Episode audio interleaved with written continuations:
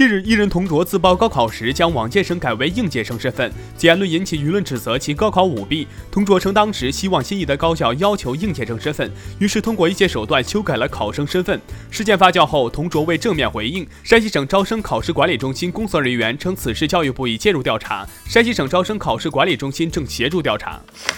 二百秒速看总理答记者问：中国是一个人口众多的发展中国家，我们人均年收入是三万元人民币，但是有六亿人每个月的收入也就一千元。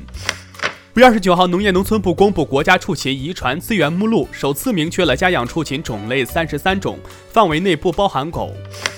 近日有媒体拍到马伊琍与神秘男子约会，两人喝酒聊天，男子帮马伊琍整理头发，马伊琍顺势抓住男子的手，并放到自己的脸上，看上去十分亲密，恋情疑似曝光。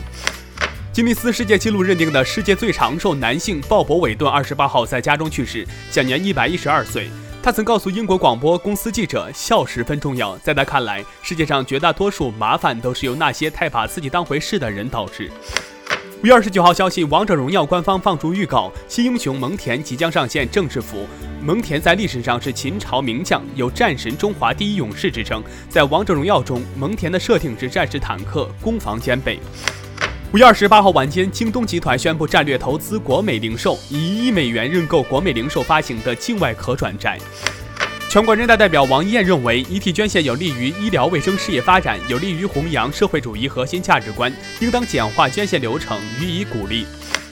五月二十九号，滴滴出行宣布旗下自动驾驶公司获得软银愿景资金二期领投的超五亿美元融资，这是滴滴自动驾驶业务独立拆分后的首轮融资，也是国内自动驾驶公司获得的单笔最大融资。有的站立伸直，双手划手推水。网友评论：中国釜山行，丧尸围城。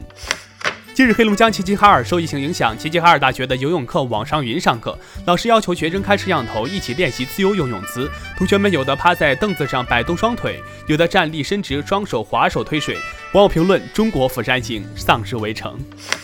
一九九零年至今，中国累计派出维和军事人员四万余人次，二十余名维和军警牺牲。愿你们每次出征都平安归来。我是高龙，下期见。